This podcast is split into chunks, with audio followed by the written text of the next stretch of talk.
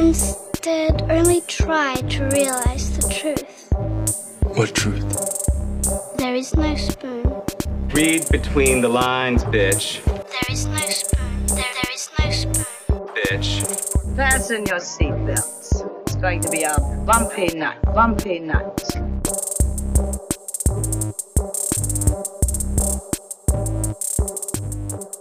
Saludos amigas y amigos y bienvenidos a Desmenuzando. Yo soy Mario Alegre Femenías Y yo soy Rosa Colón. y hoy vamos a estar concluyendo con nuestros temas de Halloween. Vamos a estar discutiendo la novela gráfica My Favorite Thing is Monsters, que es a monster of a graphic novel. Sí, es, super long. Eh, Son 360 y pico de páginas. Es bien larga. Es larga. Incluso para nosotros que nos gusta leer cómics, Sí. fue como que, ay, diablo, esto es bien largo. Pero sobre esa reseña vamos a estar hablando más adelante. Vamos a empezar con el bullshiteo. Les recordamos que tenemos un nuevo, no es un nuevo podcast, pero tenemos unos nuevos episodios que están saliendo eh, en, durante las mismas semanas que sale este. Está saliendo lunes o martes y es acerca de Watchmen. Así que si están viendo esa serie de HBO y les gustaría escucharnos hablar eh, a fondo, haciendo los recaps de de esos episodios, pues pueden buscarlo en el mismo feed donde están recibiendo el podcast regular de Desmenuzando. Pero arrancamos con el bullshiteo. Rosa, tú y yo tuvimos la oportunidad de ver la semana pasada eh, algo que pues rara vez ocurre aquí en Puerto Rico, lamentablemente, que es el reestreno de un clásico cinematográfico. Y ese clásico fue The Shining. The Shining. Tú lo viste en el cierre del Luzca Fantastic Film Festival. Yo fui el viernes a una tanda general de las tres tandas que le dieron a la película en las salas más pequeñas que encontraron para exhibirla. Sí. Tengo una espinita ahí con eso, pero De ni verdad modo. que sí. Eh, la sala estaba llena. Viernes en la noche estaba llena. Eh, no sé cómo fue la experiencia. Vamos a hablar de eso, de cómo fue la experiencia de ver The Shining en el cine. Primero, en términos de público, y segundo, de pues, ver la película de Stanley Kubrick en el cine, que para mí fue la primera vez que, además de que había visto ya Shining fácil más de 50 veces, fue la primera vez que la vi en el cine. La sala mía estaba llena en Plaza Las Américas un viernes a las 9 y pico de la noche cuando entré a la sala, primero que era chiquita y me tocó sentarme bien al frente, pero que después me gustó el hecho de que me tuve que sentar bien al Ah, frente. Ok. ¿Por, qué?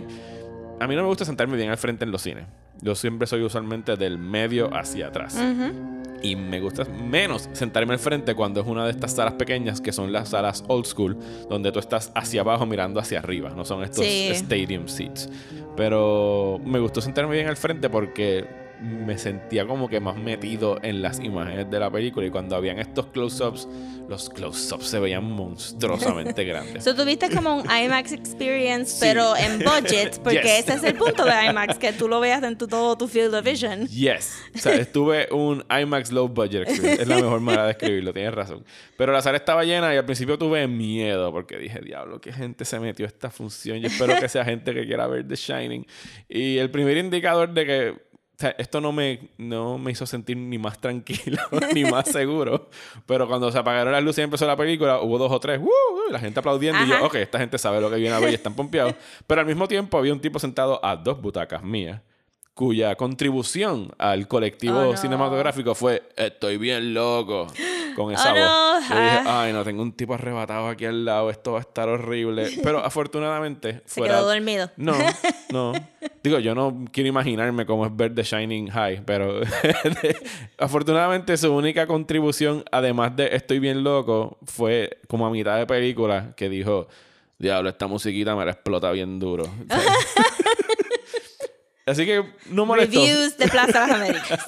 Así que no molestó durante la película. o sea, y en, reali- en realidad el público, todo el mundo se comportó, no hubo risas así de gente burlándose de la película, porque pues a veces cuando estas películas son viejas y, y tienes la cara de Jack Nicholson en algunas secuencias como la del baño con, Sí, la, en con mi, la vieja. en mi cine. En mi cine se rieron par, pero es que de verdad, fuera de.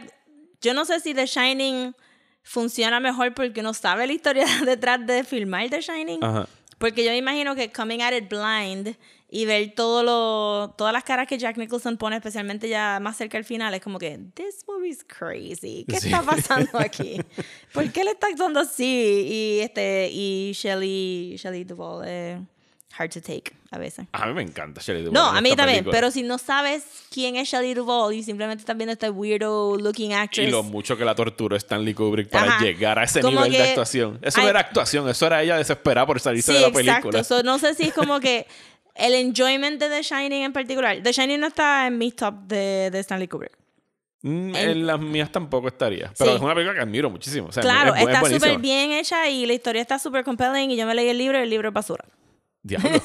como que it was super boring comparado con lo que con lo que Stanley Kubrick hizo con la película. De tirar una bomba aquí. Digo, yo no he leído el libro, así que no puedo Ah, es de alcoholismo, es como que it's literally. Y es como que es bien, bien boring para hacer este The Shining.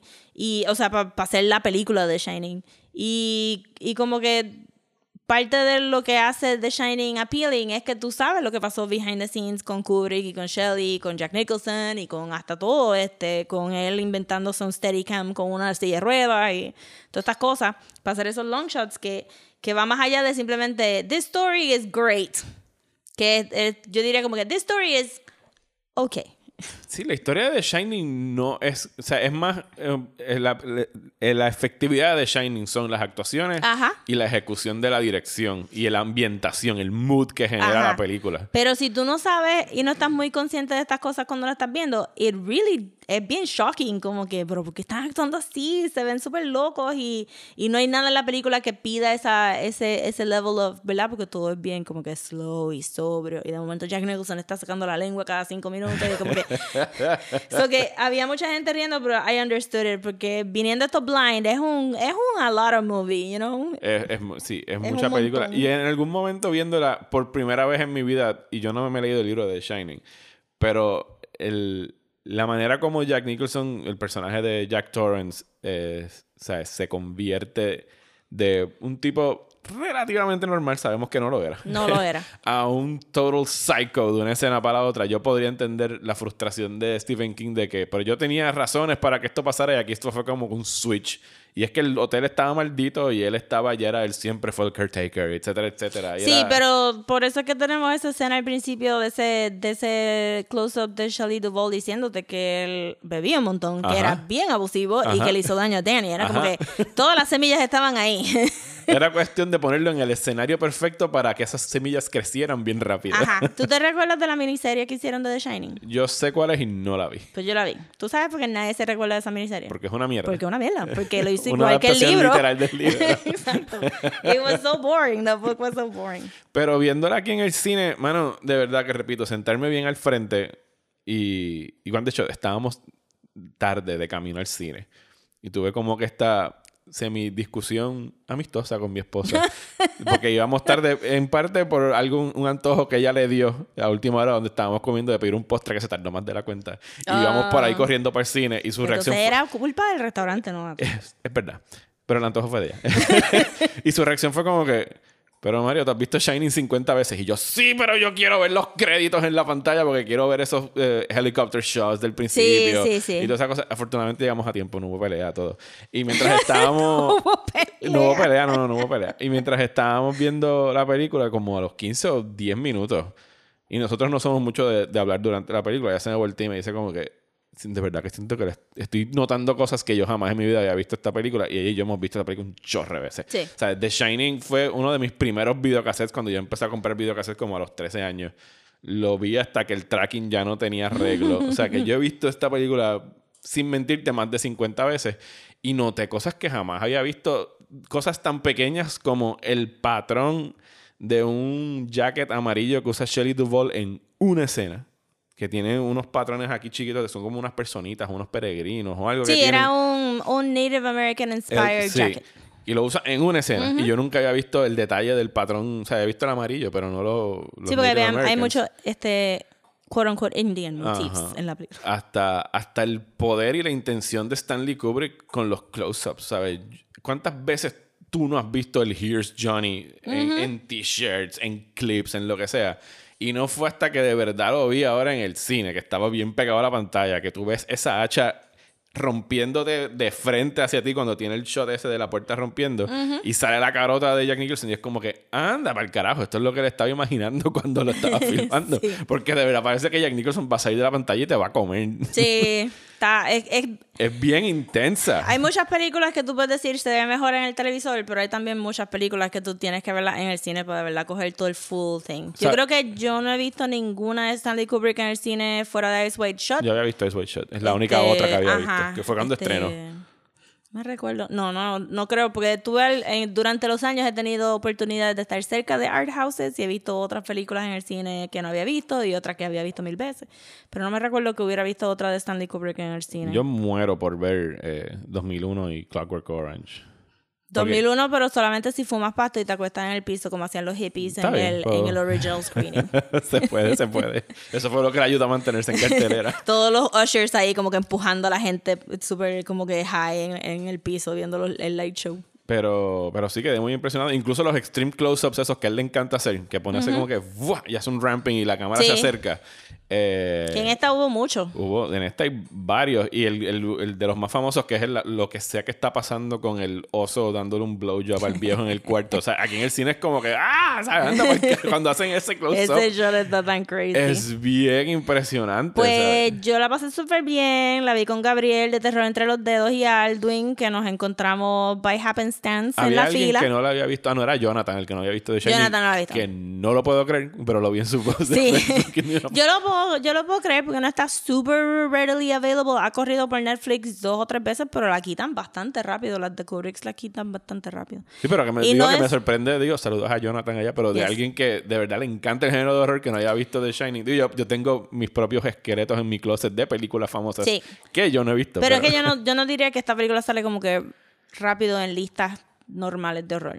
Porque ¿Tú es como que, que no? es mood heavy, pero no es super scary. No es un, no es un classic horror, yo diría. Fíjate, no. Yo, Es fí- un Stanley Kubrick horror, no es un horror horror. Ahora que la vi en el cine, de verdad que creo que es de las primeras veces que le cojo el pulso a lo scary que puede ser la película para el público. Porque yo, incluso cuando la vi de chamaquito, yo decía, esta película es súper divertida, me encanta, pero nunca era de, de miedo. Y se la puse a mi hijo, que tenía 11 años cuando la vio, y él, por, por- yo lo, lo había mencionado ya por Ready Player One, que quería saber cuál era la escena. Y a él no le afectó en lo más mínimo no, película. no es scary. Es, es scary para la familia, pero no es scary para ti. So, para mí, no, no la consideraría como que un horror. And I can see porque Jonathan no la tenía en, su, en su lista. Pero nada, la pasé súper bien con Gabriel y con Alvin. Mucha gente en el cine se rió ya para el final. No es necesariamente una película para ver en la tanda de las 9, because we were all very tired. Y en Plaza Guaynabo subieron el aire demasiado. So, nos estábamos quedando un poquito Era para que dormidos. entraras en el mood de sí, estar claramente. en el Overlook Hotel. Pero el cine estaba lleno y no era como que podía ir al baño si tenía ganas de hacer pipí porque hacía frío. Este, pero sí, mucha gente se empezó a reír ya con los wackier faces. Y había uno que se aburrió ya al final, final, y empezó a hacer comentarios que era como que dale un break, ya mismo él va a hacer lo de las pisadas y. and- and- y Danny will fix this, don't worry. Y él estaba como que, ya, como que, let's finish this. Tú que te leíste el libro, te iba a preguntar. ¿Qué yo te iba a preguntar? Cuando te tengo que preguntar a Rosa si eso pasa en el libro. En el libro, el personaje de, de Scatman Brothers sale. O sea, el, el Magical Negro de Stephen King sale, por supuesto, ¿verdad? Yes. Yes, yes, y está eh, Tommy, el. el- Lo que el- pasa es que Tommy sale al final el reveal de que no sé si no, dilo, spoilers. si pa- maybe es para spoilers para Doctor Sleep. Ah, bueno, spoilers para Maybe Doctor Sleep y Spoilers spoilers, para The pa' Shining. Dr. Dale, Sleep. tíralo. Este en el libro sale grown up grown up este Tommy. Danny. En el libro de The Shining original. o sea, el hay- que hay- está hablando con él, el little boy in his mouth es él mismo en el futuro coming back. Ah, a a, tra- warn a him. través del Shining. Ok, ok, ok. Será como que oh, oh, ok. Y que- digo, o sea, digo, yo entiendo por qué Kubrick lo sacó, porque eso a él no le importa un carajo, pero... Sí, no, no venía el caso ya con decirte que era un imaginary friend, era su mismo poder, eh, Pero su intuición hablando Sí, a que través del imaginary que ya, friend. ya entiendo a lo que te refieres, que a lo mejor en Doctor Sleep tenemos escenas de De Ewan él. McGregor yendo para atrás de Shining a hablarle. Y por lo que hemos visto en el trailer, sí, No, parecería que parece eso va que, él va a caminar lentamente por todo el hotel en Doctor Sleep. Sí, porque a todas estas, el, el, el marketing de Doctor Sleep ha sido como que, ¿Do you remember that movie you love? Sí. Pues aquí tenemos a Ewan McGregor saliendo en ella. Ah, y sí, ahí a lo mejor parte de historia Y yo nueva. asumo que él escribiendo en la pizarrita y él, la pizarra escribiéndole para atrás es Danny hablándole también. No sé. Haciéndole el Red Rum es él Sí, realmente no me recuerdo mucho del libro fuera de que de verdad es un descent into alcoholism del personaje del papá de, de Jack. Todos los key stuff están ahí, pero Stanley Kubrick lo hizo como que más moody y no tan family. You gotta protect it, you know? Sí, eh, y- important. y, si conoces a Stanley Kubrick, sabes exactamente por qué él se fue por esa Sí, línea. De hecho, ahora que dijiste lo del Red Rum, me estaba riendo porque yo creo que yo nunca había visto eh, The Shining con subtítulos.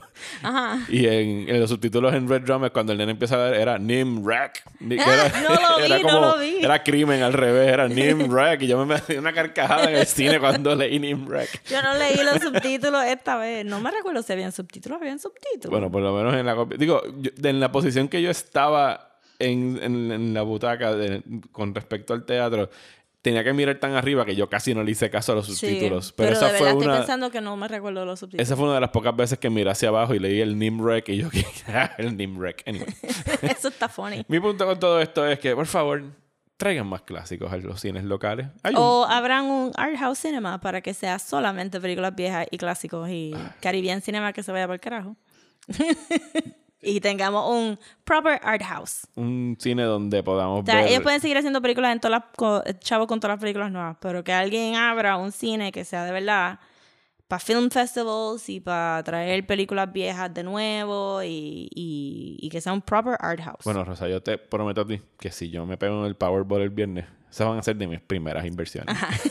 Así tenga que Yes. gastar todo el Powerball en un eso. Alamo, o sea, no quiero otra franquicia afuera, quiero que sea local, pero como un Alamo Draft House. Sí, algo que podamos ir a ver estos tipos de películas. Que a cada rato las están exhibiendo alrededor de Estados Unidos y acá no llegan porque... No, sé, hay un sitio para ponerla. Aquí dicen que no hay una cultura de ir a ver clásicos en el cine. Yo, repito, mi función estaba llena de The Shining. Y estas son funciones que tú das un viernes, un sábado. No es que tú vas a tener dos semanas de Shining en cartelera. O sea, es repertoire cinema. Sí, pero eso es lo que ellos quieren, ¿verdad? Como que llenar las salas varias semanas para hacer el investment de, de abrir el cine, I guess. Money, money, money. Pero si tú tienes un cine con dos salas que de verdad puede meterle a estas películas, pues entonces el investment es, es mínimo. Y por favor, gente, empiecen a hacer sus business plans. I'm giving it for free. I got that free advice Yo me comprometo cuando me peguen el Powerball. bueno, y hablando de Stephen King, ¿tú viste Yes. algo Stephen King related esta semana? Pues eh, eh, la semana pasada empezó Castle Rock, el segundo season. Y pues el primer season fue muy bueno hasta ese último episodio. Uf. que fue malísimo. so, estoy con mis expectativas bajas. Eh, estoy enjoying it. Eh, se basa alrededor del personaje de, de Annie Wil- Wilkes, Sí, Wilkes. Eh, de Misery. Eh, y este el- uh, Li- Lizzie Kaplan, Lizzie Kaplan es la está haciendo excelente trabajo mirroring las pronunciaciones de Kathy Bates en la película este o sea el, y el, el tono de voz no sé está haciendo un excelente trabajo ¿Y cuál es el...? Porque yo no he visto mucho el trailer. Dame cuál es el gist de la historia. ¿Qué, está, qué tiene que ver Pues Annie déjame decirte que Ajá. yo no estaba esperando de un de un show de Castle Rock basado en cosas de Stephen King escuchar a gente hablando somalí. So I'm already like over the moon, like what am I even watching? Pero este se centra alrededor de esta familia que es la de Pop Merrill. Pop es un personaje que ha salido a veces en el background en, en algunas historias y él es el tío del personaje de Kiefer Sutherland en The Stand. Ajá. De Ace Merrill, Ace Merrill. Sí. Kiefer Sutherland no sale en The Stand. Sí. En la miniserie. No. No, lo hice otra vez, igual que en el episodio. Stand by me. Gracias. Stand by me. Again. Este. Ace Merrill. Ajá. Es, ese personaje sale aquí. Pues entonces, Pop eh, tiene dos hijos o sobrinos. I'm not quite sure, porque en el libro son sobrinos, pero aquí le dicen dad. Este, no sé si es porque. Por, por whatever. Y él trajo una, una comunidad de refugiados de Somalia después del revolú que Estados Unidos hizo allí. Es, que- es en... O sea, no es en el presente la historia. Es cuando pasó lo de... No, es en el presente, pero I'm telling you the backstory Ok, para que entiendan ok. why there's so many Somali people en su momento en Castle Rock. So, él trajo esta, estas personitas, esta- estos refugiados y hizo que Castle Rock fuera un refugee city y hay una comunidad de gente somalí en Castle Rock y él adoptó dos niños, una nena y un nene. El nene es el actor de la película de Tom Hanks, de Captain Phillips. Ok. The Somali one, Ajá. obviously. Y entonces, este, hay una pelea en, entre sobre la herencia o, o- hay una pelea de quién se queda con el negocio del Somali Supermarket que hay en Castle Rock, que es un market, no es un supermarket, es como que un market Es donde en el mismo pueblo de Castle Rock, no es en Salem Slot o en... Salem Slot está al lado de Castle Rock. Ok. So, estamos intercambiando aquí un poquito. La Sí, es cosa como decir Coupé y Río Piedra. Ajá. La cosa es que, que, exacto, está esta, donde ellos pueden poner sus sus stalls. Ajá. Y entonces, pues, Pop le quería ceder ese market a Abdi, porque es su people, y pues para que él este, nutra su comunidad, etcétera. Y Ace es un pendejo que quiere todos los chavos y pues se quiere quedar con el mall. Y ahí está este forcejeo familiar. ¿Cómo llega Annie Wilkes aquí? Pues Annie Wilkes llega a través de Happenstance, of course, este, llega a Castle Rock. Y, y cómo esto entra entonces a lo que sería Salem's Lot proper, Ajá. es que tenemos en el primer episodio, right away, Sal- Saludos, Akira. Saludos a Akira y su juguete chillón que le acabo de arrancar de la boca. Ajá. este, ¿cómo entramos entonces al mundo de Salem's Lot? Yo no me he leído Salem's Lot, ya lo busqué en Open Library para leerlo. Yo tampoco. Y vi la película hace años. Ni me recordaba que había una película. Que de hecho la están rehaciendo, no sé si como serie o como película. Eh, le- leí de eso hace poco. Ahora están rehaciendo todo Stephen King. Pues ni sabía, porque para mí Salem's Lot nunca me llamó la atención. Pero entonces aquí te enseñan como que, porque tú sabes que tienes que ver, que ver Castle Rock con el Wikipedia article abierto para chequear de qué te están hablando. Eh, pues entonces chequeé y pues muchas de las cosas que te enseñan como el reveal del larger plot, que no voy a decir para que la gente lo vea, tiene que ver con Salem's Lot. So, este, rápidamente te introducen estas tres cosas, como que family drama de los Merrills, lo que es Salem's Lot con Castle Rock, y entonces el overall de todo está sandwiched con la vida de Annie Wilkes. Ok. So, hasta ahora ha estado bien interesante. No sé si me va a fascinar mucho ver como que supernatural elements metidos con Castle Rock, porque siento que el primer season te hizo como que un build-up de, de los soft places que había en los woods y el sonido que él estaba escuchando en el bla, bla, bla. Pero como que al final tú estabas esperando que todo estuviera medio grounded en reality. So, no sé para dónde vamos con esta cosa, pero estoy súper happy de que estoy viendo como que otra cultura en televisión. He visto en dos episodios de Castle Rock más personas negras que en todos los libros de Stephen King. Guaranteed. y están hablando full Somali con subtítulos, o es como que. What? Boom, como que this is a culture. Radical. Bien brutal. Este, pues, pues, sabes que supone que sea como que hella white, todo lo de Stephen King. Pero lo estoy encontrando como que bien interesante y todo el mundo está actuando bien. Pero eso es.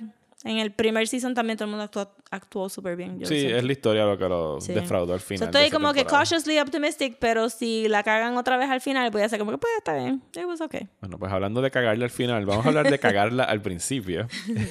Eh, en los últimos días he estado ocupado viendo. Me enviaron las series de Apple TV Plus que estrenan este próximo viernes en el- la nueva Oh my God, plataforma. sí, el viernes ya estrena Apple TV Plus. Esta nueva plataforma donde pues les tengo buenas y malas noticias.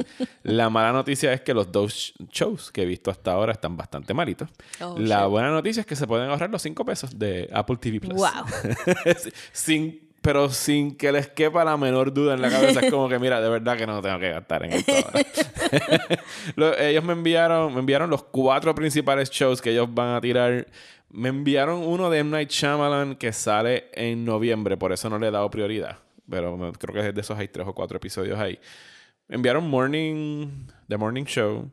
Y sí, Morning Show es el de Jennifer Aniston, Steve Carell y Reese Oh Witherspoon. my God, tú, tú posteaste algo y yo full estaba pensando que tú estabas hablando de Morning Joe y No. de todo el revuelo de Trump de esta no, semana. No, no.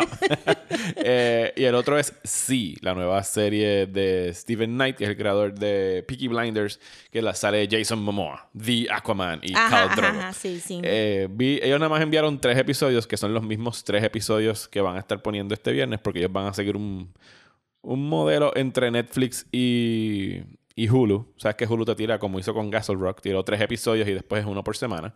Así es que van a estar distribuyendo esos dos shows, The Morning Show y, y Sí. Y hay otros como Dickinson y For All Mankind. Dickinson es la serie de Hallie Stanfield, que es Emily Dickinson en el presente, que no sé cómo lo van a cuadrar. Tod- Todavía no. Diablo, yo no sé nada de los shows. Todavía no le metió mano a eso. Pero way, hoy, hoy que estamos grabando esto lunes ya empezaron a salir los reviews porque el embargo era hasta hoy. Y los reviews que he leído hasta ahora, todo el mundo está diciendo que Apple TV está dead on arrival. y, yo, y coincido con lo que he visto hasta ahora. Eh, y el otro es For All Mankind, que es de Ronald D. Moore, de Oh. Battlestar Galactica, que es un what if si Rusia hubiese ganado el Space Race. Y ese es de las reseñas que han salido. Hasta ahora es el que ha recibido las mejores reseñas. Pero mejor es como decir que es un C plus B minus, no como que un can't miss TV show. De todos los speculative fic- historical fictions, aunque suena como que en términos de diseño, it would be very pretty to look at. ¿Cuál sería la diferencia si Rusia gana el Space Eso Race? es exactamente la respuesta que me dio mi esposa anoche. Es como, ¿y qué hubiera pasado? Tipo, ¿Quién pisó la luna primero? Who gives a fuck? O sea, Ajá, es como que I don't see how I mean why como que okay I mean es un logro podemos para los admitir como que rusos. entre el diseño de las consolas y las naves y los spacesuits Russia was way ahead Ajá, sí, se veían mucho precioso mejor. sí pero fuera de eso I don't Estaban mejor pensados. los suits. tan bonito Nada, ese show lo voy a estar viendo eh, entre hoy y mañana para ver si escribo algo más tarde. Pero para hablar de The Morning Show, y sí. Oh, Dios. Eh, ¿Te interesa que empiece por alguno en específico? The, Mor-. The Morning Show empieza es... tu minute of hate The Morning Show es Me Too, The TV Show. Es... oh no ya ustedes no saben la cara de horror que ha puesto Rosa ahora mismo. Eh, imagínate que hubiesen tomado el, el incidente, el escándalo con Matt Lauer de, de Good Morning Oh, America no. y lo hubiesen adaptado a un TV show. Y esto está basado, en, in- inspirado en un libro de alguien de CNN. Eh, que tiene que ver más o menos con esos temas, pero cuando explotó lo de Matt Lauer tuvieron que más o menos insertarlo. eh, la pareja de este show matutino eran son interpretados por eh, Jennifer Aniston y Steve Carell. Steve Carell, una de las empleadas del canal, lo acusa de sexual misconduct y lo votan sumariamente del canal. Y entonces, pues, es el todo el revolú mañanero de que tenemos que buscar un replacement porque tenemos un show el lunes y cómo vamos a dar la cara y qué es lo que vamos a decir, porque ellos han sido esta pareja, no eran pareja sentimental, aunque sí después revelan que se habían acostado juntos al principio de sus respectivas carreras. Pero, pues, es todo el drama behind the scenes de cómo este canal brega con la crisis. El problema, Rosa, es que tenemos un personaje como el de Reese Witherspoon, que es esta reportera de la calle sureña, porque es Reese Witherspoon. Y entonces ah e- ella sale ella sale. Reese Witherspoon sale. Y entonces ella tiene, ella tiene una frase que se me quedó grabada porque para mí revela el problema principal con la serie, que es ella en algún momento le da un tantrum y la graban y su video se va viral por las Sure, redes sociales sure, y entonces la llaman del morning show porque el productor ella es como que "Hmm, esta es la persona perfecta que necesitamos así de un día para otro para reemplazar al tipo que acaban de acusar de sexual harassment y ella dice I believe in everything. I see both sides así que tenemos una se están tripeando a se están tripeando la de The View ajá la, la rubia de, de- que es la hija de McCain Ajá. porque ella dice eso ajá I believe in tipo. everything I see both sides O sea, ella se pasa diciendo que she's being, tú sabes, Sí. como que censored porque ella es Republican y ellos quieren que todo sea left. Y el problema con tener un personaje así, que I believe in everything, es que en realidad al final, you believe in nothing. y en Como el- Meghan McCain. Y cuando se refieren a I see both sides, es que Rosa, aquí tenemos escenas donde la acción se enfoca en el personaje de Steve Carell, que fue el que cometió el sexual lo misconduct. votaron. Y lo votaron. Ajá. Sí, pero Steve Carell. Pero porque esto es... Estamos pagando millones por este cabrón. Tenemos que darle algo para hacer en la serie. Sí. Así que tenemos escenas donde él pues tiene que hablar con otro personaje interpretado. De hecho, aquí los cameos son de actores grandes. Sea, Marsha Gay Harden, Martin Short. Y aquí él tiene una escena donde se sientan y es como que. Quejas como estas rosas, como que. What's wrong with hugging? O sea, ¿en ¡Oh, qué, no! ¿En qué momento hugging se convirtió en Ay, algo Dios malo? Y es como que. ¿Are you really? O sea, entonces Viejo chocho territory. en, en, en eso de I want to see both sides, la serie es bien cobarde y no se atreve a tomar una postura en áreas donde no hay dos posturas.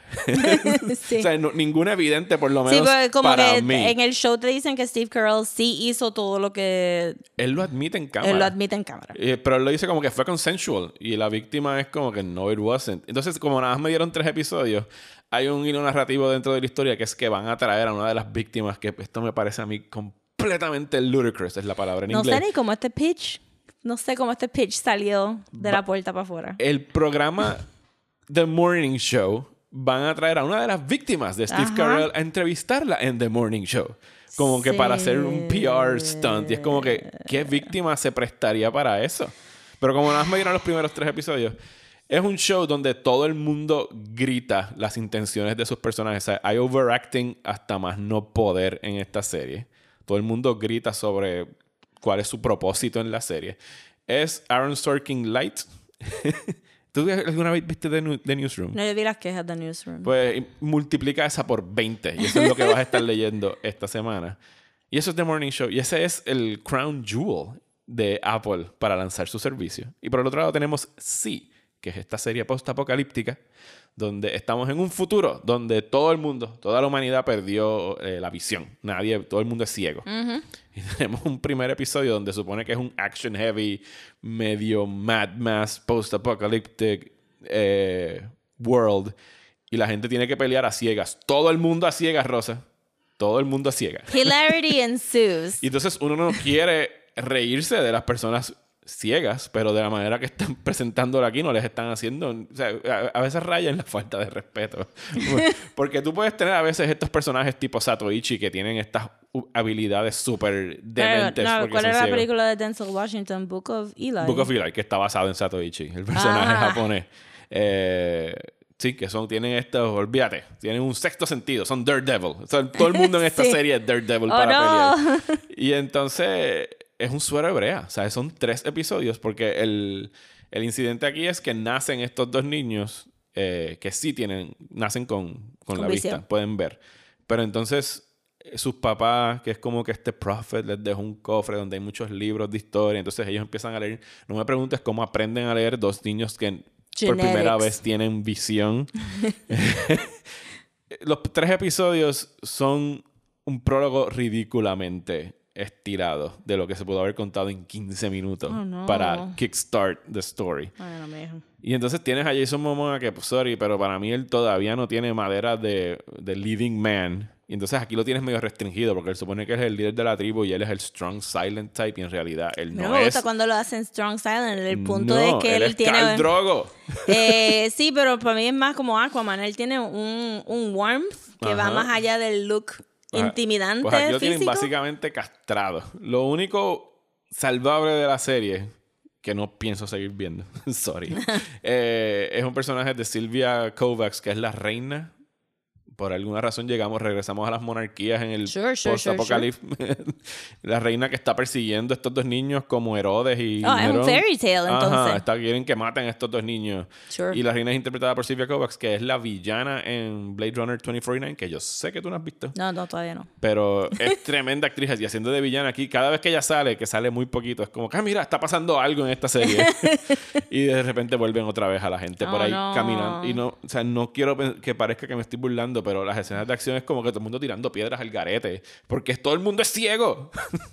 Entonces, cuando Sí. tienen que, como son nómadas, tienen que cruzar un, largas distancias. Es como que, ¿Por ¿cómo qué no se- son nómadas? Porque los están persiguiendo. La reina y sus clanes los están persiguiendo porque ellos tienen los bebés, los, los Moiseses. Sure, los sure, pero Moiseses no pueden estos. como que batten down the hatches y quedarse en un lado, crear agricultura y protegerse. hay mucho suspension of disbelief aquí, Rosa, porque Ok. para mí cuando están caminando de un sitio a otro, tú pensarías que todo el mundo debería estarse cayendo, porque no es... Sí, sea, por eso digo como que crear una aldea, establecer boundaries, todo el mundo No. sabe los paths. No.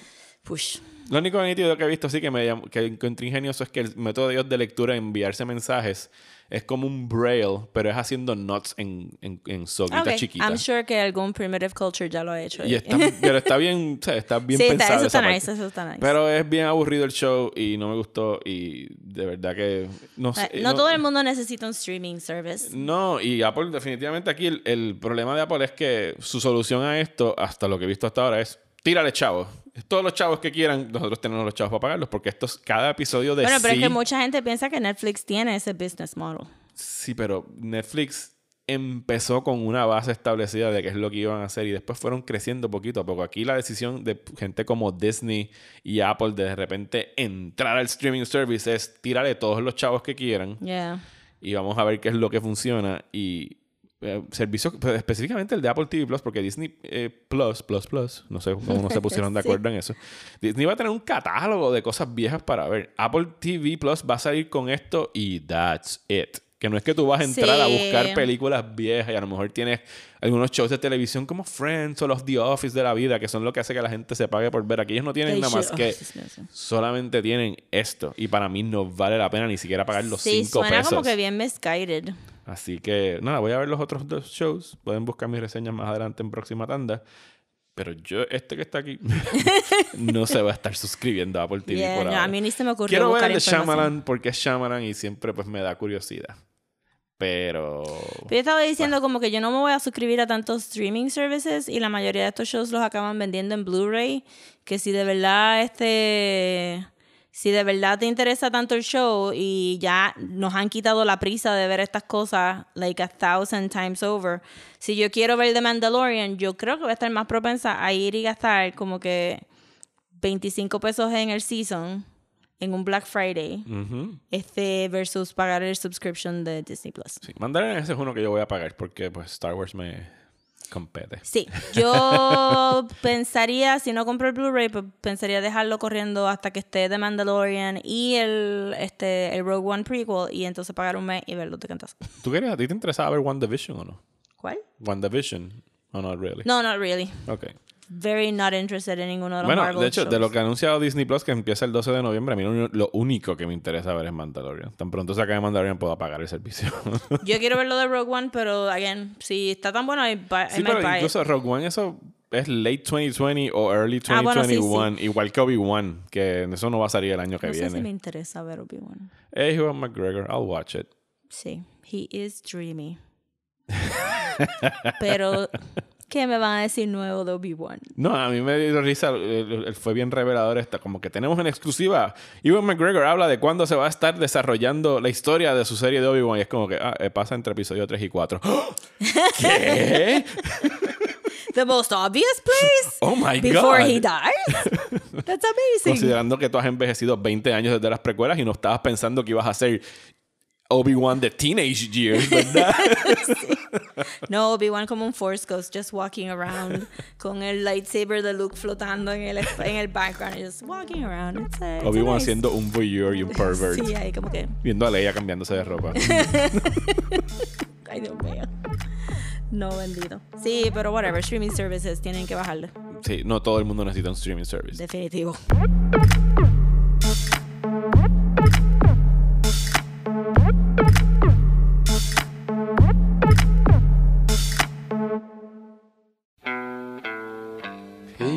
Strange when you're a stranger. Faces look ugly when you're alone. Women seem wicked when you're unwanted. Streets are uneven when you're down. When you're strange. Bueno, y ahora vamos a hablar de la novela gráfica My Favorite Thing is Monsters de la autora. Oh my God, no. Se acabó de señalar a Rosa. No, no me Te toca a ti Emil, decirlo. Emil Ferris. Emil Ferris. Emil Ferris. Muy bien. Gracias por el save. este cómic fue. Esta novela gráfica fue publicada en el 2014, quiero decir 2015, si mal no recuerdo. Es bien extensa, toma 300 y pico de páginas. El año que salió, yo recuerdo haberla visto como que al tope de las listas de la- los mejores cómics del año. Y desde entonces lo compré y no lo había leído hasta que nos sentamos ahora para este podcast a hacerlo. Eh, y me llamó mucho siempre la atención desde las primeras páginas que estaba hojeando.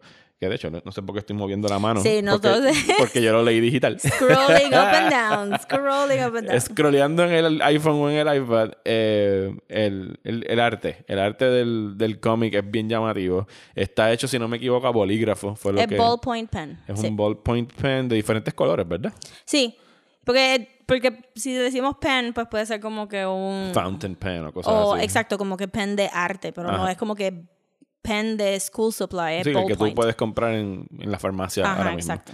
Eh, es bien llamativo, entonces no era, no seguía como una estructura de cómics, sino que habían de repente una, una un, qué sé yo, recreaciones artísticas de cuadros. Era como que all over the place. el- Sí, que porque al, final del día es como un diario. Es un diario, o sea, es un diario de, esta, de la protagonista. Que es Karen, ¿cuál es el apellido? Es un apellido latino, ahora mismo no me acuerdo de... Oh my God, yo Ellos son descendientes mexicanos, Son half Mexican. son sí. half Oh my Mexicans. goodness. No tome notas de, de los nombres. Karen, el apellido Karen es latino. Tengo que admitir que cuando yo no busqué información del libro, Ajá. porque lo- este como que yo entro at face value. Tell me, book, what's going on? What's up with you? What's up with you? So, de momento me chocó que, que el estilo de escribir la historia es bien 60s eh, style dialogue, este, que sonaba autobiográfico cuando yo estaba consciente que la autora no es no vivió en los 60. o sea, es joven. Eh, y que me pareció una voz bien auténtica también, que llegó un punto que se me olvidó full que estaba leyendo algo de una persona joven imitando un estilo de speech de los 60, porque también eh, la vida de, de, de Karen y su amor a los monsters se parece mucho a, no sé si tú te, te recuerdas quién es Dana Gould, que es un comediante, escribió para los Simpsons, Ajá, hizo este, hay un show en IFC recientemente que lo cancelaron, este Sí. Stan versus the Forces of Evil. Ajá. Y él vivió en los 60 en Massachusetts y era un loner kid, igual que Karen, y, y se metió a los Monster Magazines y a los Creature Features y toda esta cosa, porque ese era su outlet de la vida deprimente que tenía con sus papás, que eran alcohólicos y que sus hermanos eran macharranes. Y por, por, por tener ese trasfondo, como que la voz de Karen en el cómic se me hizo tan authentic que se me olvidó que estaba no leyendo el libro biográfico. Sí, y Karen tiene, usa, usa los monstruos como su, su escape. De hecho, ya se dibuja. Nosotros no sabemos cómo se ve Karen. Bueno, se ve en una parte con- en el espejo cuando él le dice es como verdad, que... es verdad. Pero ella siempre se dibuja como un werewolf. Sí, Es como un cute como werewolf. Una, como una lobita. Eh, y el- la, la trama del, del cómic gira en torno a un asesinato en su en el apartamento donde ella vive en Nueva York. Es Nueva York, ¿verdad? Chicago. Chicago, perdón. También me confundí al principio, yo pensaba que era full Nueva York, pero estaba hablando de Broadway Street Ajá. y uno piensa Broadway, New York. Ajá. Pero no, era Chicago. Es el asesinato de una vecina que la encuentran muerta y lo declaran un suicidio porque la puerta está cerrada desde adentro. Y ella se tira a investigar el, el caso y aprender más de esta vecina que parecía que no conocía de fondo. Sí. Y entonces, ¿qué no hay en este cómic? en este Sí. cómic entra el holocausto, entra el escapar de la persecución de los alemanes, hay una niña descubriendo su sexualidad, hay conflictos eh, fraternales, hay conflictos paternales y maternales. hay Hay tours alrededor de los museos de Chicago y recreaciones este, De pinturas famosas pinturas y piezas de arte. Hay surrealismo en el sentido de que ella se mete en las pinturas y habla con, con los personajes. Está la muerte de Martin Luther King. Sí, Eh, diablo, es verdad, la muerte de Martin Luther King. Pasa de todo en Pasa este cómic. todo. Así que ahí es que tú ves como que, ah, ok, pues con razón, tú- toma 360 y pico de páginas Sí. porque pasa de todo. Y la, de verdad que la única queja que tendría, porque a mí me gustó la historia overall. Sí. Y el arte me encantó. O sea, Sí. el arte, cada vez que pasaba una página era como que, wow. O sea, primero tú tienes que como que, digo, mi- mirar todo lo que estaba pasando en esa página. Y entonces empezar a leer, porque entonces a veces escribía bien chiquito, a veces escribía bien grande de repente la página. Pero sí encontré que habían dos o tres capítulos de más. Que perdían un poquito el enfoque de la historia, particularmente en los flashbacks que hace la vida de, de la vecina. Pues son sendo flashbacks. So, ok, so vamos a, a- overall el arte. Eh, se nota que ella tiene un range. Ella puede hacer desde bien cartoony hasta hyper realistic stuff. Y hay shifts de arte por los flashbacks de, de Anka tienden a ser más hyper realistic. Las pinturas están recreadas en ballpoint y están recreadas correctamente con el ballpoint. O sea, esta mujer sabe dibujar. Sí, yo perdía, no perdía mucho tiempo porque en realidad sentía que estaba aprendiendo algo, pero sí me pasaba que estaba leyendo el cómic y hablaban de una pintura, entonces me salía de la aplicación para ir a buscar la pintura de verdad y hacer como que la comparación. Entonces Sí. buscaba la historia de la pintura, aunque ella también la daba en parte, pero, ¿sabes? Si era algo que era una lectura dinámica, de que tenía que estar entrando Sí. y saliendo de ella para buscar información. Y, y como dije, la voz y la tipografía es bien auténtica, un 60s underground comic, que es lo que anyway ella leía también, porque el hermano tenía como que underground comics, no eran superhero comics. Eh, y, es- y está buenísimo, pero eh, al ser tan largo y ella tratar de incluir tantas cosas, pues como que es, un, es una lectura que como yo no hice, pues no puedes hacer con prisa. Tienes que de verdad sentarte, leer un poquito, coger un break y regresar porque it's a lot of story. Este, y especialmente porque si tú estás pensando coger esta historia y tratar de ver, ok, pues ¿quién mató a Anka? Es como que, oh no, esto se va a tardar un rato. Vamos a. Sí, vamos a. al principio yo pensaba que quien mató a Anka iba a tomar 100 páginas y después iba a pasar otra cosa en el cómic. No. No. Esa es toda la historia. Digo, no es Exacto. toda la historia, pero es el, el, el hilo narrativo de toda la historia. so, porque al final del día hay muchos misterios. Está el misterio de, de qué es lo que le pasa al hermano de ella, está el misterio de por qué la mamá, este, no, no, bueno, no tanto un misterio, pero la mamá tiene algo que está escondiendo también, que viene a, a relucir como que ya para el tercer acto. Y, y, y las interacciones de, pues al final del día, ¿verdad? Como que Sandy es un fantasma. Sí. Sí, como que eso estaba también quién era Explica Sandy. quién es Sandy. Bueno, Sandy es... Sí, es un fantasma. Sí, porque el Porque otro nene no lo ve, no El- la ve. Frankie es el otro nene, Ajá. Ajá. es como que crazy. So, al final del día ella se... Hasta- hay hasta un ghost story en este cómic. ghost story. Ella se reúne de estos monstruos porque el muchacho afroamericano este, le dicen Frankie, está dibujado porque sea Frankenstein, Sandy, un fantasma, un werewolf. Y todo el kick de, de ella como que salir por la noche hoping que un monstruo la muerda o la ataque para ella tener un curse y de verdad ser un monstruo. Todo eso está súper charming. Pero son layers y layers y layers de cosas. Que esto es un libro para leer dos veces y como que... Y para leer en chunks, no para leer así como que corrido esperando un resolution to, to the story. La historia está buena. No sé si hubiera sido otro estilo de arte si me hubiera llamado tanto la atención.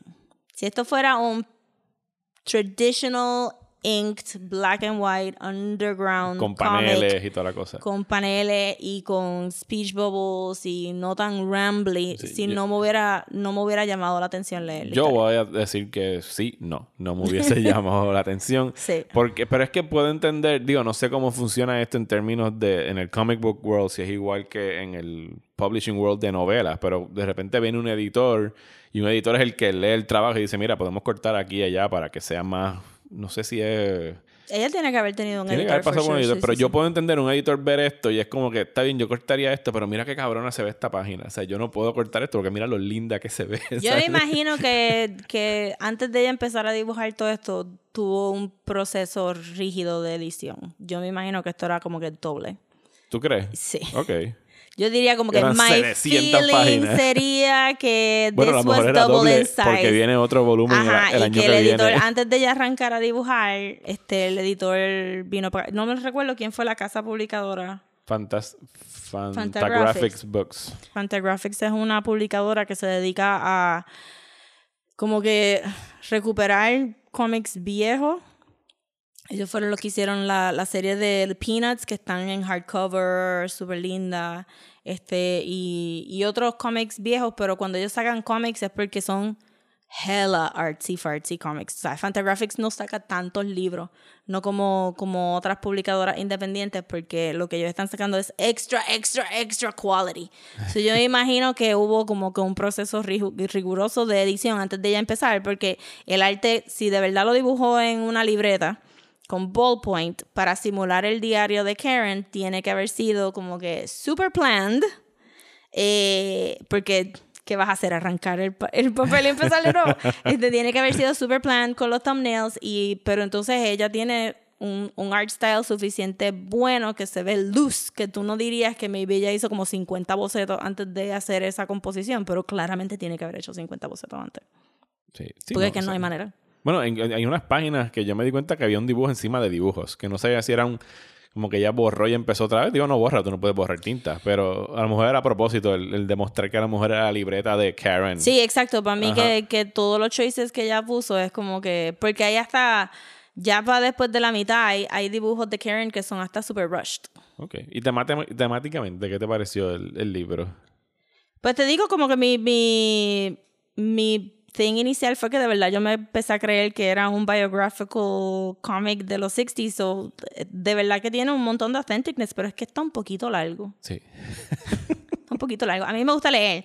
Y me regalaron el... Pero es que pues- ese sí es, es pesado, es heavy, no es un... Por eso digo que también, pues hay que admitir que porque teníamos el podcast, lo leí como que a las millas. Yo estaba Ajá, leyendo. Somos dos. Digo, y eso que Rosa me dio una semana de break para yo acabarlo, porque Sí. se supone que hubiésemos grabado esto la semana pasada. Yo me lo leí en tres días porque puse el timer para leer una hora por la mañana y me di cuenta que on average podía leer 100 páginas en esa hora. So dije, ok, esto me va a coger una mañana, una tarde y la mañana del otro día. So, yo lo hice así, como que una hora de lectura. pa. pero qué, qué régimen. Sí, porque tenía otras cosas que hacer, no podía cogerme el día entero para leerlo.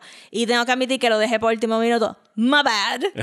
My bad. Yo hice lo mismo y lo tengo hace un año comprado en Comixology. Pero como que I averaged out, como que lo voy a leer de 100 páginas en 100 páginas y pues hubo un momento que yo estaba como que, my goodness, este, finish it. Este, pero obviamente lo quiero leer de nuevo con menos, sabiendo el final y con menos prisa para de verdad apreciarlo. Eh, y porque también, a diferencia de ti, yo no estoy acostumbrada a leer los cómics en digital Ajá. y la copia que teníamos era digital. Eso se me hizo hasta un poquito de no quiero ni darle al botón de rotate para leer los textos que están al margen. So yo viraba la cabeza en la pantalla, como que, ¡ah! Eh, pero gracias a Tania, props, este, ¿verdad? Kudos, eh, shout out a Tania, que se fue de viaje a España y me trajo una copia en español de este mamotreto, que es este, mi cosa favorita son los monstruos. Este, so estoy looking forward a leerlo de nuevo con calma. Eh, y también estoy actually looking forward a ver cómo se traduce ese speech slang de Chicago de los 60 a español. Sí, debe estar interesante el proceso de. Pero el de arte es tan precioso que esto es un libro que aunque tú te tardes tres años en leerlo, you should have, porque está bien. Al final del día la historia está buena. Podría ser un poco corta, pero está buena. Y el arte es tan y tan y tan y tan y tan absurdamente precioso que esto es un must have para tu biblioteca de graphic novels. yo Sí, pienso. estoy de acuerdo con eso. Es una buena compra y se consigue barato por ahí. Yo creo que el primer volumen está en 20 dólares o, o algo así por esa, por esa línea. Sí, yo no me lo compré porque tú sabes que yo me compro los libros cuando estoy de viaje y hay que factor in la maleta y todas estas cosas. Y eso era como, wow, este libro es muy gordo y muy grande. Se fueron todos los cómics chiquitos esta vez. So, básicamente... Eh, Sí, vamos a entrar en spoilers. Si no quieren sí, saber de la exacto. historia, pues este es el momento donde deben saltar al último segmento del Sí, porque podcast. creo que tenemos... Está recomendado que lo lean, pero vamos a discutirlo un poquito en detalle. Sí, Así que sí, porque spoilers are coming. no sé si le hizo nada de... Ahora ahora pienso que no le hizo nada de sentido todo lo que hemos Bueno, no, dicho. dijimos que estaba hablando de un Sí, asesinato. sí. Era el, el incidente que, in- Exacto, iniciaba y todo. lo que eh, eso empieza con el asesinato de esta muchacha Anka, que es la vecina de arriba, y que ella dibuja en azul. A diferencia de las otras personas, ella dice que ella se veía bien blue y literalmente la pinta azul y al esposo de ella Que es la portada del cómic. Ajá, la pinta azul.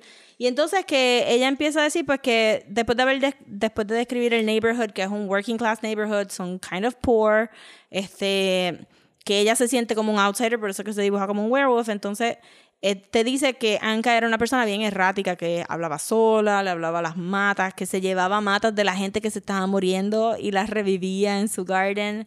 Y que, y que luego a través del libro pues vemos que también tuvo como que incidentes de eh, ella caminando desnuda por la calle. Eso era una persona que tenía mental health issues. Eh, y entonces, la manera que ella se empieza a obsesionar con la muerte de Anka es que cuando ella habla, cuando Karen Bai habla con el esposo de Anka, da- sale a relucir de que habían unos cassette tapes que Anka había narrado la, la vida de ella, que pues, aparentemente era senda vida. Sí. Y un diario en audio, pero monumental. monumental eh, que, que entonces te dicen que cuando ella era chiquita su mamá tuvo que recurrir a la prostitución, que ella creció en un prostíbulo, que es como que something that happens more than you think, Ajá. porque este es el or- origen también de Mad Men. Entonces, entonces como que eh, la trataron de shelter en el, en el prostíbulo en parte por una viejita que tenía un jardín, hence her obsession with flowers, pero que, que la madame la tiró a, la tiró a los lobos cuando hizo que, que hiciera un delivery por unos vegetales, que entonces ahí la violan y entonces Explotó la Segunda Guerra Mundial. Entonces, resultó que ella era judía and she didn't even know. él, ella tenía una carta de uno de sus de uno de sus clientes. No, era- porque, porque la, la violan y entonces la viejita, la mamá la mata. Ajá. Y entonces ella la venden a un prostíbulo de nena chiquita, que era una farmacia y ella era medicine. Y entonces ella conoce a este tipo, Algo Hurt Schultz o algo así creo algo que se llama. Ujú. whatever. Realmente los nombres no, No, no no importa. importan. y entonces este, ese es el contacto que después ella usa en la guerra, pero la vemos en el tren, la vemos en un campo de concentración y, y que entonces este... Pero logra escapar por el contacto de este persona que era prominente en el ejército nazi. Era un empresario, no era un militar. Ajá, exacto, que él estaba como que hasta perseado de que, de que ella fuera, porque ella quería sacar más gente del campo de Sí, concentración. ella pide sacar creo que a 6 o a 10 personas de ahí con ella. No me recuerdo cómo llega a Estados Unidos. Yo tampoco, pero... Maybe no nos lo dijeron. Ella no escucha todos los tapes al final del día. No, y de hecho, de lo que te estaba diciendo de que el año que viene sale otro volumen, vi en la sinopsis que es que Karen encuentra otro tape de sí, Anka. hace sentido. Porque de verdad, como que ahora que me recuerdo, es verdad, no, no, no nos terminaron la historia de Anka porque se desvía entonces a la historia del hermano. O sea, nos dicen que el hermano de ella es, Se llama, le dicen DZ, porque sus sin héroes son... offense, es como que, sí, quiénes son los héroes. Los héroes son Diego, el esposo de Frida, Diego Rivera. Ajá, Diego Rivera. Y eh, Zapata, eh, Yes. eh, So, él cogió más El- de Diego Rivera porque el era, revolucionario mexicano. sí, Ajá. sin ser muy ofensivo, un putito. Era un putito y andaba por ahí, se tiraba a todo el mundo, este, a todas las prostitutas, las ayudaba también, como que siempre eran gente que podían venir a, a pedirle chavos y whatever, pero claramente he enjoyed the sex. Ajá. Y pues después nos enteramos que él, él hizo algo en su infancia donde Anka fue la única persona quien empatizó con él por su vida. Ajá. que lo pudo comprender por lo todos los horrores que ella había vivido. Exacto. Y que este, luego esa relación se, se, se puso física, tenían sexo a pesar de que él era menor de edad. Y ella era mayor que Y él. ella sí, like a lot. Entonces, este, luego, luego, luego sale a relucir que él, que él la mató. Ajá. Que, The End. the end, sí. que él la mató y que Karen se tarda mucho porque ella no quiere ver eso de su hermano. Y que no es la primera persona que mata tampoco. Exacto. Pero el Karen no sabía eso tampoco, porque No. Karen lo único que sabe es que no puede bajar a unas escaleras específicas en el edificio. Y hay como que muchos sidetracks de los mafiosos que hay en la calle, los otros inquilinos. Sí, porque hay un, hay un tipo, un vecino que tiene un ataque de cuernos por, con, con Dizzy, por, por su la esposa, esposa. que es un mafioso que va a la cárcel y Karen se supone que vele Ajá. que es lo que está pasando, pero todo el mundo en general como que le, le caía bien tanto DC que era como que, pues sí, tírate a mi esposa. Él era un, no, no era un tatuador, él tenía un chorro de tatuajes. Tenía un chorro de tatuajes, pero tanto en el chest no se veían cuando se ponían manguitas cortas. I guess. Y entonces, este, sale a relucir eso y Karen como que no puede bregar con el fact de que el hermano mató a Anka y que la mamá le dio cáncer y se está muriendo. Ajá. Y todo eso la hace a ella como que lash out un poquito, o sea, estar un poquito detached from school y ella tiene también un percance con unos bullies que se pudo haber puesto bien feo, pero entonces vino Frankie, que era el Sí, que trataron casi de violarla. Sí, la iban a violar full. Y este viene y hace, pues, se hace amigo de Frankie, se hace amigo de esta nena que se ve bien flaquita, que siempre tiene hambre, que ella fue a visitar al edificio Y Frankie lo dibuja como un Frankenstein. como un Frankenstein. Este, y resulta luego también que cuando los lleva al museo, pues Frankie es gay y que, y que se me olvidó el nombre de ella ahora mismo. Karen. Karen. Karen estaba titubeando con que posiblemente es gay también porque Ajá. tenía una amiga que le gustaban los monstruos, pero la mamá no le gusta que esté jangueando con gente pobre. No sé si Sally se murió después del cumpleaños o eh, siempre fue un fantasma. No, me está sé. claro. I see dead people. Sí, pero full tenemos toda una escena donde Frankie no ve a Sally y tú estás todo el tiempo pensando, pues Sally se murió. Sally se murió. En algún momento, porque Frankie Ajá. nunca la conoció. Entonces, en- después como que en el tercer acto, Karen bregando con todos estos sentimientos y todos estos problemas familiares, se encuentran unos hippies, los hippies le dan como que pot brownies Ah. y tiene...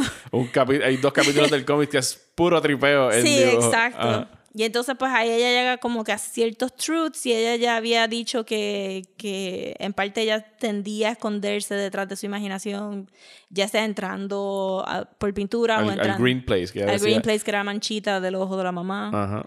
Y que al final entonces ella, después de que la mamá se muere, pues al final ella entra a este espacio surreal y, y ficticio y se encuentra con el huge reveal del libro al final del día. Mo- More huge than somebody getting shot in the heart al principio, que era que este DC aparentemente tenía un hermano gemelo y que eso fue el, el crimen que él cometió cuando era joven, que, que posiblemente mató a su hermano gemelo. Y la mamá lo sabía. Y la mamá lo sabía. Ok. Sí, porque por eso le dicen no bajes a las escaleras. Claramente pasó en las escaleras.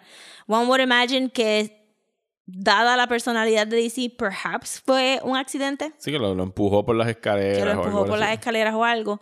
Y pues Karen nunca supo que, que ellos eran gemelos porque ella nació después. Sí, porque hay remordimiento de su parte. Eso, eso- él solo está comiendo por, por dentro Exacto. ese crimen. Y no parece, o sea, no fue, no es Caín y Abel. O sea, no lo mató a propósito. Sí parece que él sí fue el culpable de la muerte, pero no fue intencional. Sería como que maybe Crimes of Passion y que maybe la muerte de Anka también fue como que algo repentino de él este, perdiendo los moorings de momento y, y matándola sin querer. O sea, viniendo a, a amenazarla, pero entonces matándola sin querer en un spur of the moment. Nada premeditado ni nada de eso. Y ese es el libro. Y es como que tú dices, wow, así de. Exacto, como que así de raro. Es como que, ya, pero realmente entramos mucho en lo que es Karen y su forma de pensar. Y... Sí, ese es el plot del libro. Lo, lo fascinante del libro es eso que tú estás diciendo ahora, que es meterte en la, en la cabeza de, de Karen y cómo ella lo expresa artísticamente en su diario. Sí, porque al final del día estamos leyendo de una nena chiquita que tiene mucho self-loathing, suficiente de que como, como en una escena después de este DC la obliga a verse, que tú sabes, tú no eres un monstruo, tú eres una persona, tú no te ves como una persona. Y es porque tiene todos estos guilds de posiblemente ser gay, de, de class, de ser de, de, de una clase pobre. De a lo mejor tiene facciones marcadas mexicanas de, de Ajá, raza. exacto. Exacto, se supone que DC fuera como que más browncito que ella, Ajá. pero maybe anyway. Y como que todas estas cosas juegan en la imaginación de esta nena chiquita que está obsessed con monsters también. Está interesting. Lo que pasa es que no te lo puedes leer en tres días en intervalos de una hora. Sino es un libro que... Y está dividido por capítulos. Y cada capítulo tiene una página así como si fuera un horror comic. sí, ah, sí, eso estuvo bien que brutal están también. chulísimas. Es un buen libro para tú leer de una de esas portadas de cómic hasta la próxima. Lo pones al lado de la mesita de noche y lees la próxima al otro día. Yes. No es para tirarte estos maratones. Exacto, nosotros but we read it in a hurry for you, for you, dear listener. You're welcome. Por ustedes.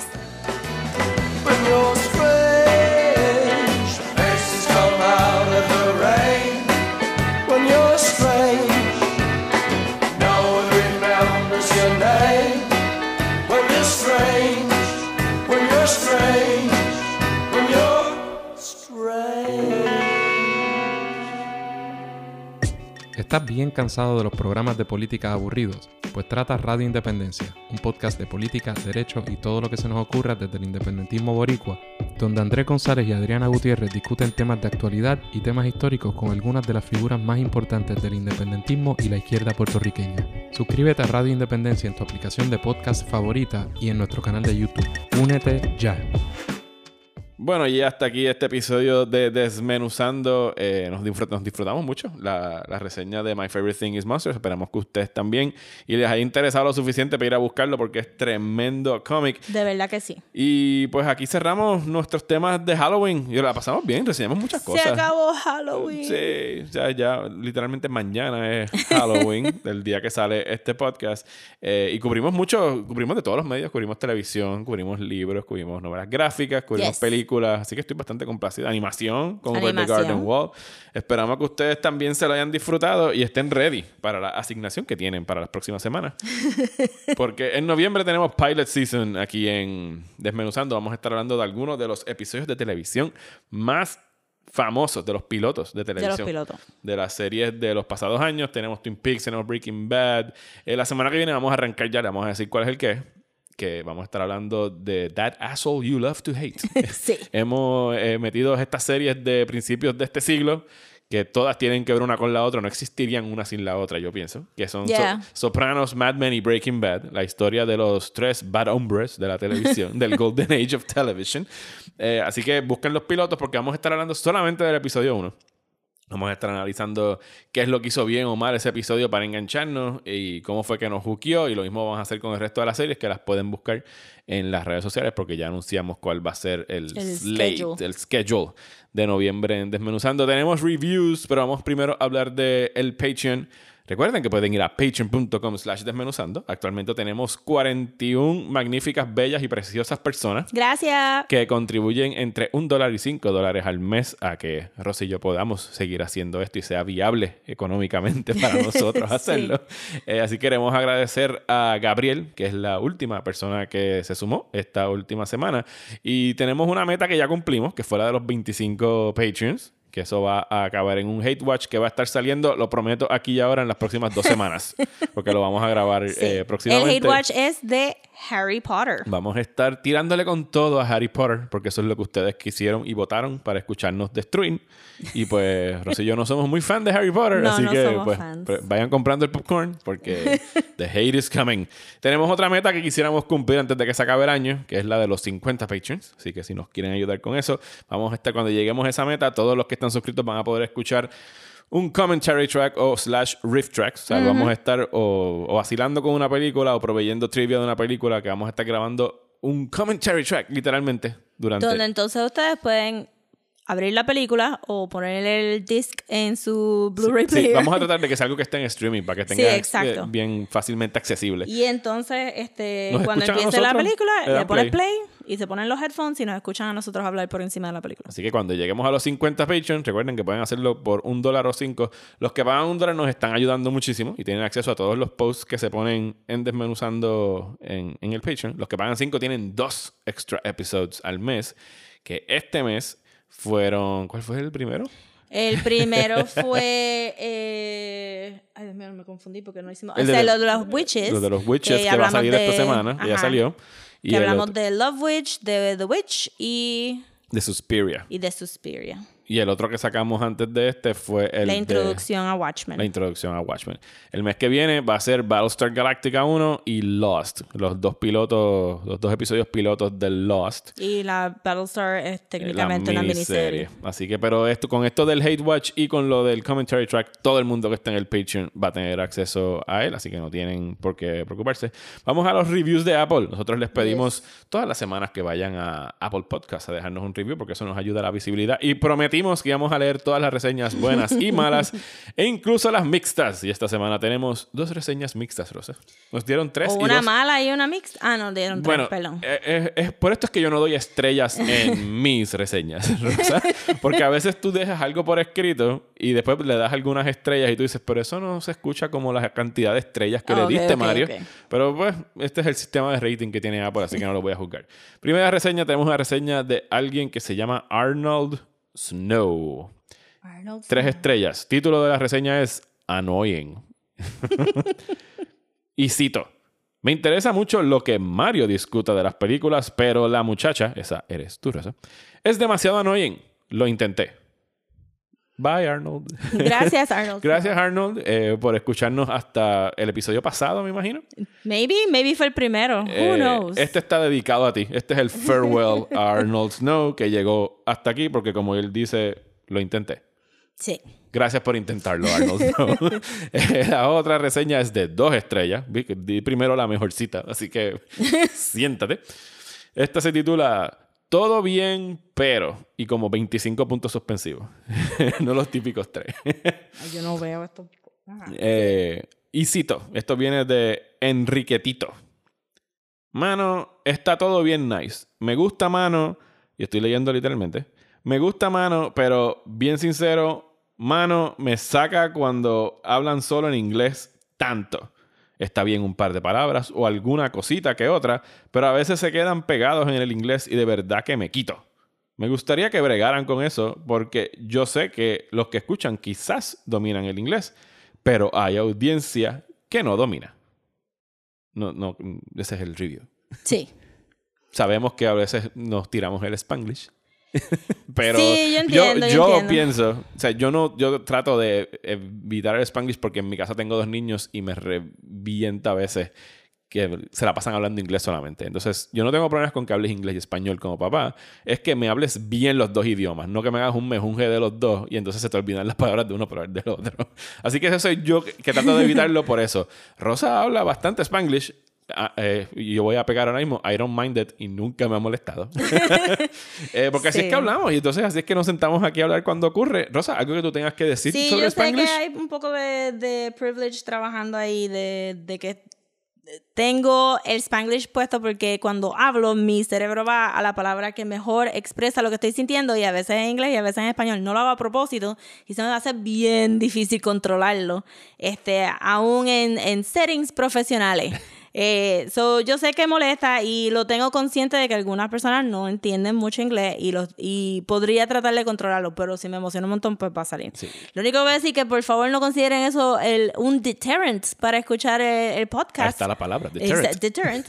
y, y si tienen como que pues, alguna duda que nos pueden preguntar y yo lo explico súper bien en Facebook de Desmenuzando si quieren. Sí, no, lamentablemente no podemos poner subtítulos a las partes que decimos en inglés. Sí, true. Pero yo sé que yo sé que algunas personas no entienden inglés y que puede ser bien molestoso que cuando tú estás tratando de meterte en un tema te cambien el lenguaje o haga un poco de code switching y tú no entiendes lo que estoy diciendo. Pero yo pienso que ho- hopefully hopefully durante la hora que hablamos pues pues que realmente hablamos más español que inglés y que pues que, que pueden disfrutar el episodio. Yo no he medido la cantidad de palabras, pero yo me atrevería a decir que el porciento de inglés que se habla en Desmenuzando no sobrepasa el 7% de las palabras que decimos. Ahora, aquí. sobre ser annoying, eso sí que no lo puedo controlar y no lo voy a controlar No, tampoco. y yo he tratado de. Y yo brego todos los días con que Rosa sea annoying. Y, y- y- y les digo que se puede. Estoy jodiendo, Rosa. I know, I know. Eh. Yo sé que ese review, ese review está loaded. Yo puedo psicoanalizar ese review. No, no, no, no, no lleguemos a eso. Gracias por los reviews. Ustedes ya vieron, buenos o malos, los vamos a decir aquí al aire. Así que, pues nada, gracias por dejarnos el review. Los invitamos Yes. a que ustedes hagan lo mismo. Y vamos a continuar la semana que viene, como ya dijimos, con los temas de noviembre que arrancan el próximo miércoles. Les recordamos que también estamos haciendo un podcast sobre Watchmen. Está saliendo esos episodios en este mismo feed que ustedes tienen de Desmenuzando. Que nos pueden seguir por las redes sociales, en Instagram como Desmenuzando, en Twitter y Facebook como Desmenuzando Pod y escribirnos a Desmenuzando el podcast a gmail.com. Rosa, ¿dónde te pueden seguir a ti en las redes sociales? Me pueden seguir en Twitter, Instagram y Facebook como at Comics. Y a mí me consiguen como Mario Alegre en Twitter, en Instagram. Muchísimas gracias por escuchar y hasta el próximo episodio de Desmenuzando.